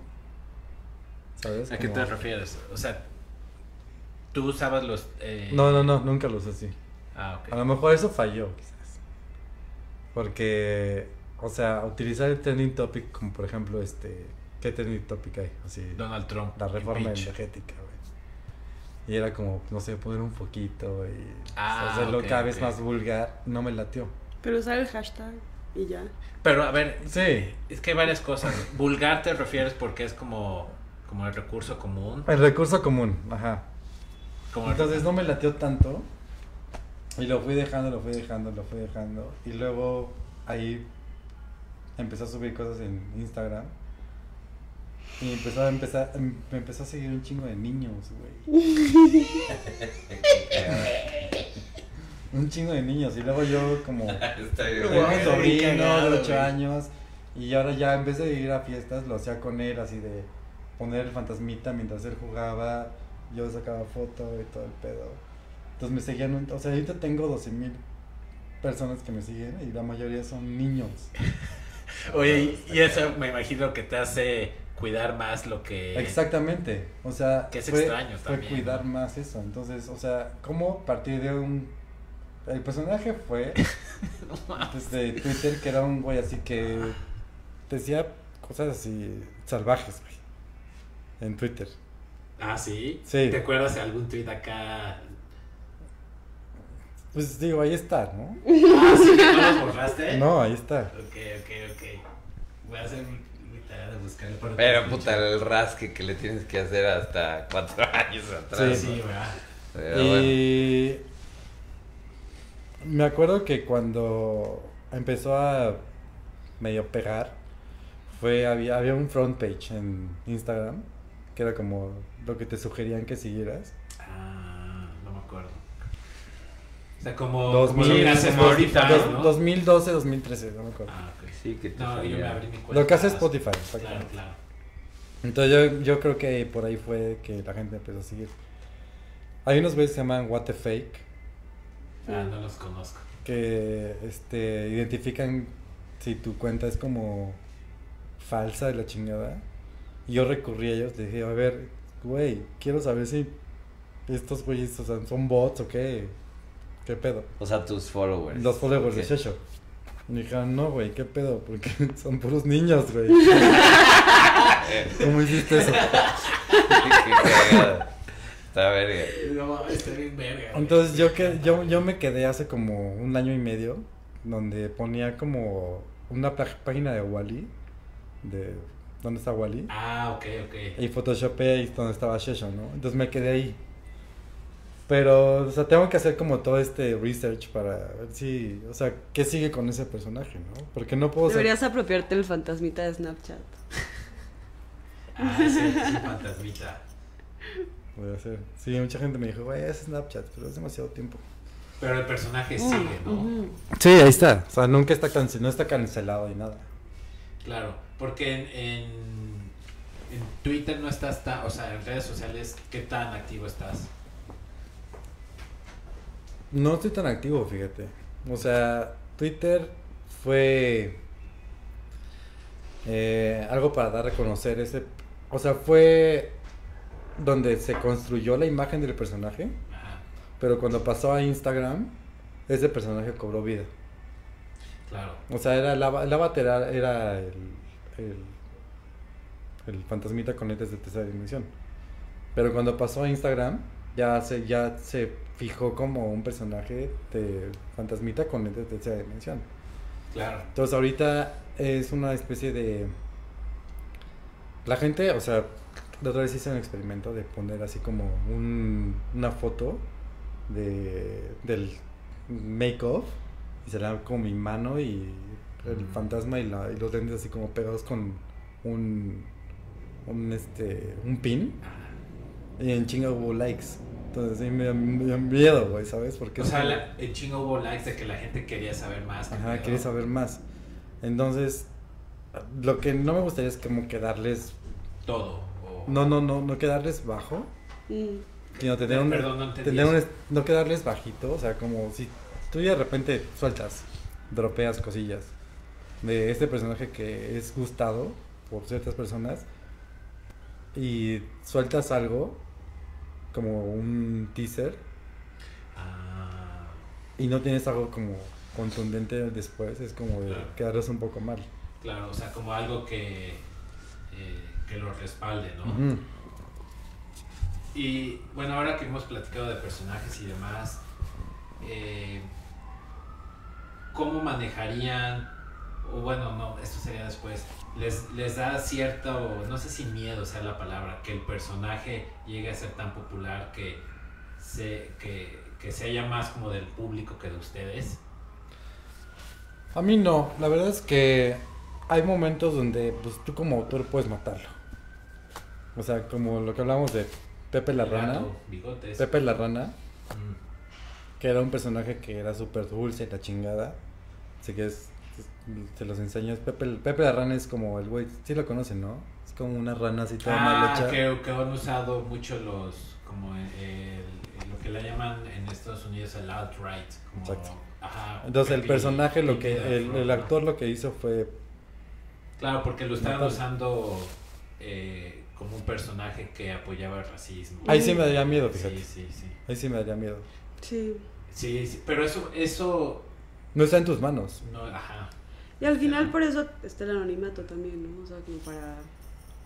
Pues tú te quedas hasta cierto punto y el personaje puede cobrar vida propia. Pero, ah, Sí, eh, pero Y, está- y quizás eso es una, una señal de que algo hiciste bien. mm. sí, sí, totalmente. O sea, que algo ¿O hiciste ¿Cuál es bien. tu argumento? Ajá, o sea, ¿por qué? Pues está muy chido crear un personaje característico que la gente voltee y de repente o no sea y dices, güey, ahí está esa madre, ¿no? Shesho, que es algo como muy sencillo, que es como una sabanita blanca con unos lentes, puede ser cualquier cosa, puede ser así. O sea, no es, un, no es algo tan complicado como Mickey Mouse, que tiene que tener más curvas. Ah, o Bob Esponja, que es como cuadrado y tiene... Claro. O sea, Shesho es como Es apropiable. súper apropiable, como Pipi the Frog. Si de repente Shesho lo utiliza algo, una un grupo de personas para hacer algo pues no, no tan buena onda, Ok. pues sí me, me daría mucho miedo decir, güey, Claro, que lo usan para unas intenciones que definitivamente son las... Las, Las opuestas. Ajá, claro. Sí, esto de los personajes a mí me encanta, así, que, que amigos y gente que conozco lo haga bien, ¿no? sí, Pero me interesa eh, saber por qué crees que eh, cuando la gente, no, no quiero decir apropiar, pero cuando el, el personaje es más allá tal vez de, de ti, ¿por qué sientes que... O sea, obviamente sí, sí estoy de acuerdo con que estés haciendo algo bien, pero no habría cierto, como artista o, o creador, como cierto control, como de... o sea, es que yo es lo- justo lo que busco en los mágicos, Como un balance, ¿no? Entre un balance y poner las reglas claras. Y de- saberlo dirigir hacia donde quieres que vaya y no Claro. hacia donde... Que bueno, también es un experimento interesante ver a dónde va solo, ¿no? Sí, eso sí. Sí, totalmente. Pero hasta qué punto, hasta qué punto lo, de, lo sueltas, lo dejas ir. Por ejemplo, a ver, este, ¿quién es el autor de, no sé, Superman? O de cualquier de estos, estos, este, superhéroes. Ajá. Digo, que es como lo que se me viene a la mente, ¿no? Claro, no, no está, a mí explícame. Pero de repente, de repente que, este, Así entiendo. que de repente Batman empiece a O sea, matar. digamos Stan Lee. Que Batman se, ajá, que Batman se empiece a, que empiece a matar viejitas, ¿sabes? Dentro de la historia. Y el autor diga, güey, no. Es buen ejemplo, claro, porque Batman, de su ideología del personaje es no matar nunca a nadie. Ajá. Por eso Que nunca mataron empiece, que empiece a matar huérfanos, güey. Que Batman se le chispotea la a la y que empiece a matar huérfanos porque él era huérfano. ¿Sabes? ¿Tú crees que lo, autor- que lo autoriza el, lo autoriza el autor? No. Oye, pero seguro hay fanfiction, seguro hay Fanfictions, fanfiction donde eso sí, sí. sucede. Y si no, hay que hacerlo porque está boca. Sí, es, es buen punto. O sea, tal vez yo lo digo porque tal vez Batman ya es un fenómeno a nivel mundial, ¿no? Y tal vez, o sea, ¿cómo podría explicarlo? Pues de alguna manera sigue siendo ficción. ¿no? Sí, exacto. O sea, Sí, la cosa es cuando esa la ficción ser. empieza como a inferir en la realidad demasiado. Sí, sí. Que lo es- puedes hacer para Como estos nuevos, este. Slender. ¿Cómo se llaman estos? ¿El Slenderman? ¿o qué? Sí. No sé mucho. ¿Qué es de. Slender? Slender. Bueno, es que no me acuerdo cómo se llaman estos nuevos. Ah, se me fue la palabra. Pero bueno, que son ficciones a través de realidades Como por ejemplo, ahorita podemos realiz- realizar un, un personaje, ¿no? ¿Cuál es el lugar más inimaginable donde podría salir algo? Inimaginable de, de, De aquí de la, de la casa. Tal vez el micrófono, ¿no? Uh, Uh. me gusta. Vamos a inventar un... Vamos a inventar un este. Que salió del micrófono. que salió del micrófono. Estaría, sería buen ejercicio. Así Sería como buen que ejercicio. Andrés dijera algo, tú algo. Va. ¿Qué pasaría si Andrés en este momento no pudiera quitarse de la mano ese micrófono? O sea, ya por siempre. Ya para siempre. Y que tuviera pegado esos dos dedos y no se los pudiera quitar. Pero que el, que el micrófono fuera inalámbrico. Entonces siempre que hable Sí, se, escuche, se escuche en la ¿no? casa o así en, en cual- en cualquier así bocina. Así de que va con la, con la suegra y empieza a hablar y se empieza a escuchar la- como si fuera Bluetooth o algo. Estaría increíble. En el metro. coche, estamos, ¿no? así, Cualquier dispositivo que tenga Bluetooth automáticamente lo agarra a cierto, así en el micrófono. En el, estás en a el cierta metro, distancia, ¿no? Pero que no fuera él. O sea, que él hablara, güey, estaría increíble que así él hablara, pero, pero que captara como las frecuencias de las personas que están a tu lado, me explico. O sea, que de cierta forma, por ejemplo, si está en el metro y, pues, y, y tiene su micrófono así y él va acá, pero él no está hablando, igual la persona de al lado está hablando y el micrófono lo capta. Entonces lo que está hablando la persona de al lado se escucha. Eso está increíble. Ese está muy Sí, está verga, está cagado. O que fuera un ente que controla tus palabras. tú, está- tú quieres decir como, ¡ayuda! Y dice como, los voy a matar a todos. Ay, no, que, que, que, que existieran así como entidades y por ejemplo vas así a un antro y existiera así tal vez alguien que se murió de una sobredosis en el antro y Andrés, uh, no Andrés, más bien el micrófono lo empezara a canalizar y en el PA así de las bocinas se escuchara así como "Ah, te vas a morir. ah". O también estaría muy chingón que ese micrófono, o sea, ya, ya está pegado, ¿no? Ya lo tienes pegado. Y cada vez que dijeras algo triste, se conectara con las bocinas de Bluetooth y hubiera risas falsas. Así como, güey, soy triste. Y de repente así la bocina que está a tu lado es como... Güey, o, o que pudiera, o que el micrófono pudiera captar tus pensamientos. O sea, que te No, lo pase, ya valió ver. Así, así, que nada más. Andrés supiera. Y así acá. como de. Y así se empieza a ver lo que Natalia dice. "Ah". ¿Cómo se escucharía? Se escucharía como... Ay, No voy a decir. No, eso está increíble. Pero bueno, esto es lo que tú dices como Slender. Sí, no me acuerdo de... de- es- hay una subcultura acerca de los personajes que son personajes Los creepypastas. las creepypastas. Ya. Gracias. Creepypastas. Sí, Sí, sí. platícales, ¿no? ¿Cómo van? No, no, no estoy muy familiarizada, pero es como un montón de videos como de historias súper pues creepy que la gente sube a internet como de criaturas y normalmente están leídas como por la voz de un gachupín que no sé de dónde salió todo voy esto, pero sí, Creepy, ¿qué, perdón? creepypastas. Y es, esto en Instagram, ¿o sí? o- En YouTube, yo- que yo sepa, en YouTube encuentras, pues pones creepypastas y te sale ahí la lista de, de cosas. Pero ahorita me acordé de, ¿sabes? Este, esta imagen de, de un güey con el que la gente sueña y que nadie lo conoce, nadie sabe quién es, pero... No, no.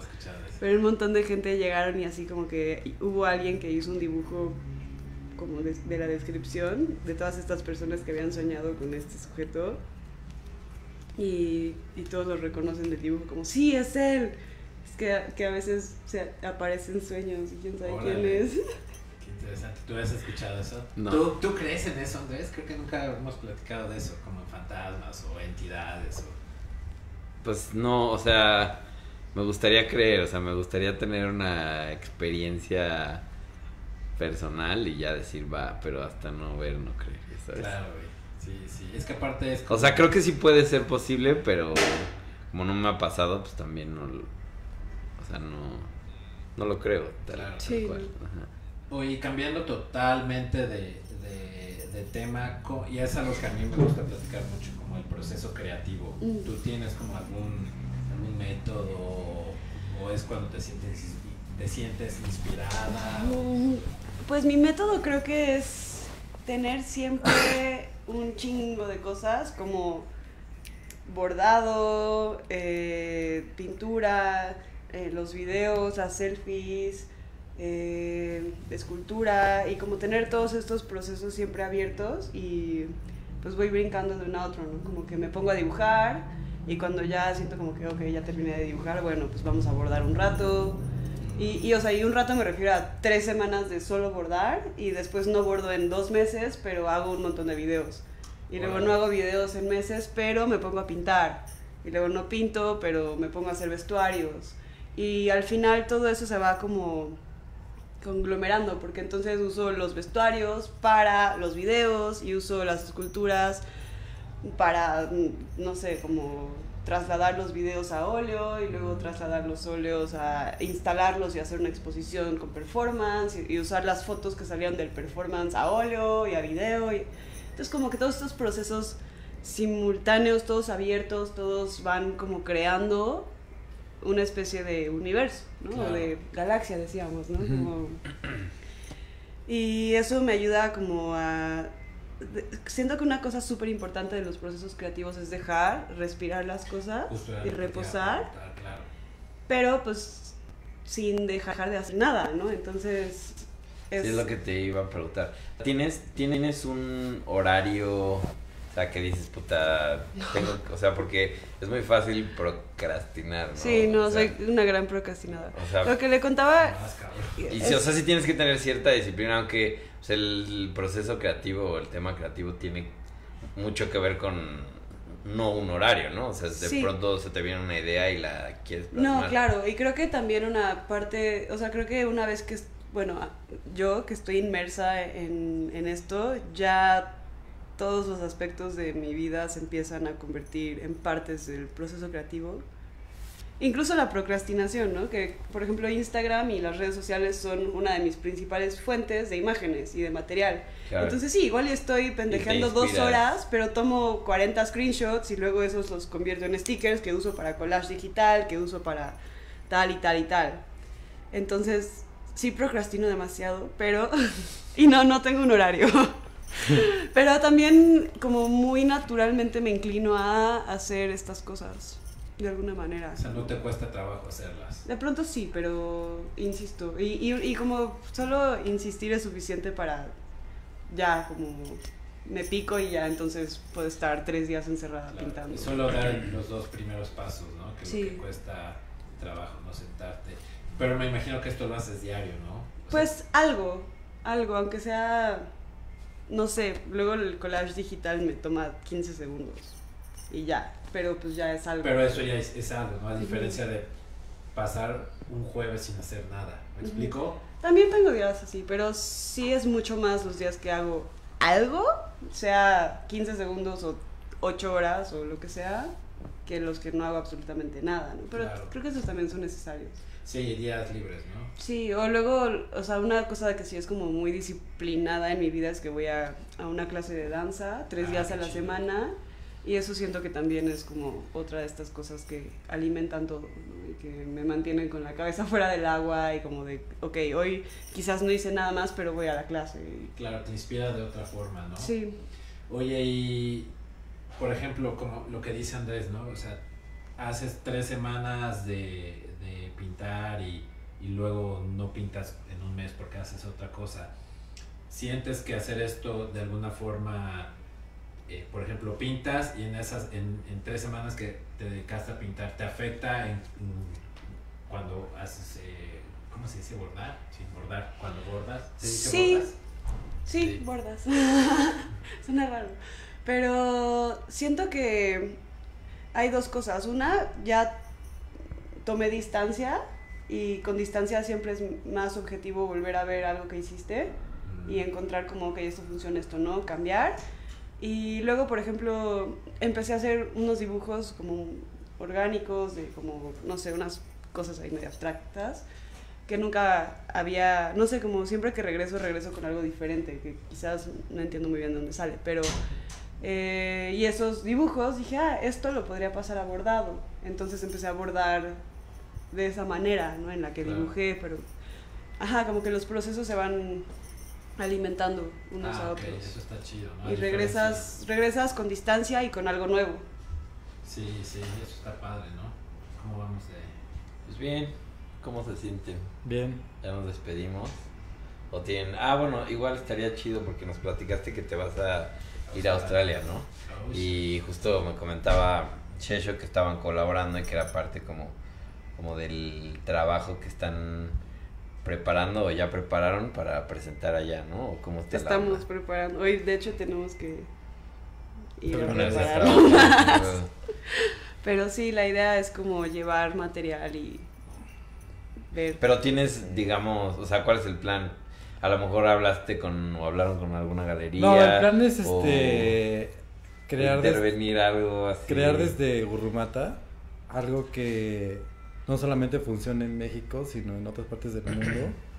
Y eso a mí como Sergio, no como ningún grupo, ni como ningún colectivo, me va a ayudar para mi investigación. Que esa investigación va a servir para los mágicos más adelante. Ah, ok. Sí, luego estaría padre que de- cuando regresen de su aventura en Australia plat- vengan a platicarnos. Sí, yo me quedo aquí, ella lo que sea. Ah, ok. Bueno, pero las puertas de... Sí, de seguro, estará muy chido. Están más que abiertas. Uy, qué bueno, qué chingón. Gracias. Y bueno, pues algo más, Andrés. Ah, redes sociales. Sí, bueno, también antes, eh, Ay, perdón. bueno, regresando como al principio, a lo que empezamos a platicar al principio del tema de, eh, bueno, como, bueno, ya nos conocíamos Sheshu y yo, pero como hubo como ese vínculo entre conversaciones de altura y grupo mágico.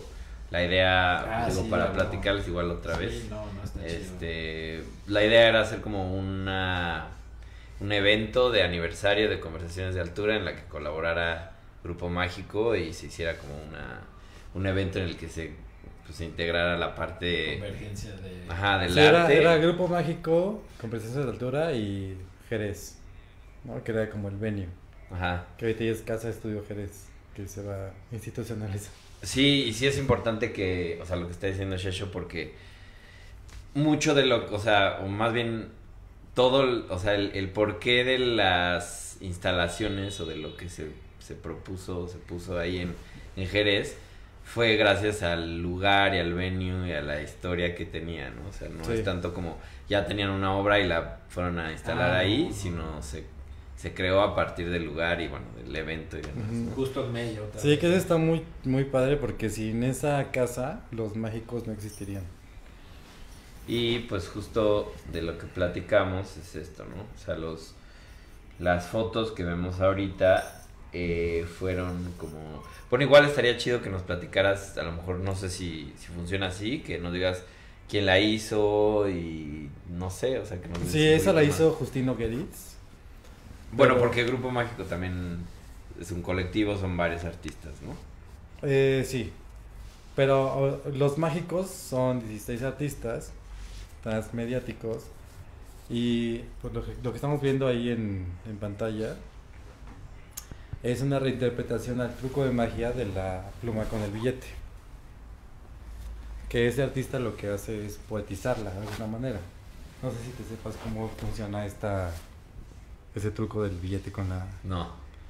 No, bueno, no. es una pluma que tiene un imán. Tiene un imán donde cuando tú lo haces o cuando deslizas el billete así, se queda el billete como, como si nada. Oh, wow. Ya. Entonces la intención era hacer ese truco varias veces hasta que la gente no entendiera que la pluma puede ser una representación de algo que escribe la pluma de un ave. Ah, bueno. Es como cuando si tú te das cuenta que la pluma lingüísticamente viene de un nombre, de algo que hace volar o por lo menos mantener el aire un objeto animado, Sí. llega a parecer algo mágico, como un ave. Ok. Por ejemplo, en esta casa. Una paloma. Una. De un, una paloma fuera de un. De un sombrero. Lo sí, sí. Oye, yo tengo una pregunta para Burramata. ¿Cómo le puedo hacer para formar parte del universo? Mándale tu foto. Sí, Sí. si me mandas tu selfie, puedo utilizarla sobre mi cara como soporte y integrarte. Ya estás, no me lo tienen que pedir dos veces. Ex- perfecto. Y quien quiera, estoy en Instagram como Somos Gurrumata. Mándenme sus selfies. Y... Aparte me encanta el nombre. Somos Gurrumata. Sí, o sea, porque no es somos Gurrumata, todos, somos ¿no? Gurrumata. De hecho, tenía una cuenta antes que solo era Gurrumata y esa de hecho me la cerraron por robo de identidad, sin previo aviso, sin... O sea, por el tema de usar las caras de. Entonces ya estaba robando la, la identidad. Ahora. Sí, Qué estaba loquísimo. Pero yo creo que alguien se quejó. No sé si usé la cara de Beyoncé. Kim Kardashian. Kim Kardashian se quejó. no, no sé, pero normalmente Disney. cuando te bloquean una cuenta por censura, cosas Te así, avisan. te avisan, no te dicen, oye, no la puedes usar 15 días, bajan el contenido, etcétera. Yo solo un día no pude entrar, les escribí como 10 correos, nunca me contestaron, desapareció así. Y solo me decían como, es que igual fue alguien los importante. ¿no? lineamientos de, de la comunidad. Ok, O un algoritmo un algoritmo. de una. Esa es la cosa que nunca... Es que está bien No extraño. Hace poco, no me acuerdo si seguro en Instagram. Ay, no me acuerdo, era un atleta, pero. Bueno, el, el güey, la foto era. pues, Se veía así. Y pues estaba en shorts. Pero tenía el pene, o sea, su pene es muy grande. Es que se- no, ese, se le notaba acá el bulto y se la canceló. O sea, el pues, no, no, es, no es que estaba enseñando el pene ni nada, sino tenía el bulto, El bulto. ahí y se No ve. mames. El paquete. ¿Se la le- borraron? Se la borraron que porque era pornografía o Oh algo my así. god. Pero bueno, amigos, eh, muchas gracias otra vez A ustedes. por haber venido. Estuvo bien divertido, bien padre. Aprendimos un chingo. Andrés, ¿algo más? Eh, pues nada, mostrar, o sea, mostrar las, las obras que presentaron ahí en, en Jerez. Bueno, está esta, la de la pluma, está esta, los naipes, igual quién la hizo. Esa la hizo Matilde Re- Legorreta. Ok, y luego estas. Gioli PU. Ah, saludos a Oz, que nos está viendo. Yeah. Saludísimas. mando. Este cuadrito, Salvador Toledo. Salvador Toledo. Esta bola de cristal, Sí. ¿quién la hizo igual? Esa la hizo, si no mal, si no mal recuerdo. Ay, ahorita no me acuerdo. Esa la hizo Serfe Tierra. Que estaba chida, esa tenía audio, ¿no? Sí. Tenía audio y. Pues Unos, tenía. unos cuencos tibetanos. Que era parte del playlist, pero di- dije, no, pues, ¿para qué les pongo cuencos tibetanos? estos? Sí, que se, o sea, está como montado en, en hojas, ¿no? Y, y pues en, un- en uno de los cuartos de Jerez. Que por cierto, pues la Ah. casa está muy chida. No. Sí, la casa está muy Ah, chida. está Y pues ya. Ojalá se hagan más cosas en esta casa. Entonces luego hay veces donde sí, Sí. yo. Pero Ojalá y nos la liberen. Ah, Sí, no, y, y esperemos colaborar. En sí, un futuro va a estar padre, ¿no? sí, sí, sí, nos encantaría también. eh, pues no, ya, ya es todo. Instagram, si quieres Ah, sí. También las, las redes. Bueno, es- Grupo Mágico está como en como GPO, como la abreviación de grupo, Ajá. y es mágico como México pero con A, GPO M A X C I O en Facebook, Instagram y Twitter. Y-. Y yo solo, bueno, Gurrumata está en Instagram. Somos Gurrumata. Y ya, eso es todo. Perfecto. Arroba min condition. Algún DJ set próximo. Eh, no, en Año Nuevo va a haber una fiesta. para que se pongan, Sí, que sí. se pongan vergas. Yeah. Y bueno, arroba conversaciones de altura en YouTube, en Instagram, en Twitter estamos como CONB de altura, conf de altura, eh, Facebook, ¿qué más? Nada más, ¿no? No soy tan bueno para esto de, de anunciar. Pero bueno amigos, ahí se ven. Go Nos Willem. vemos. Bye.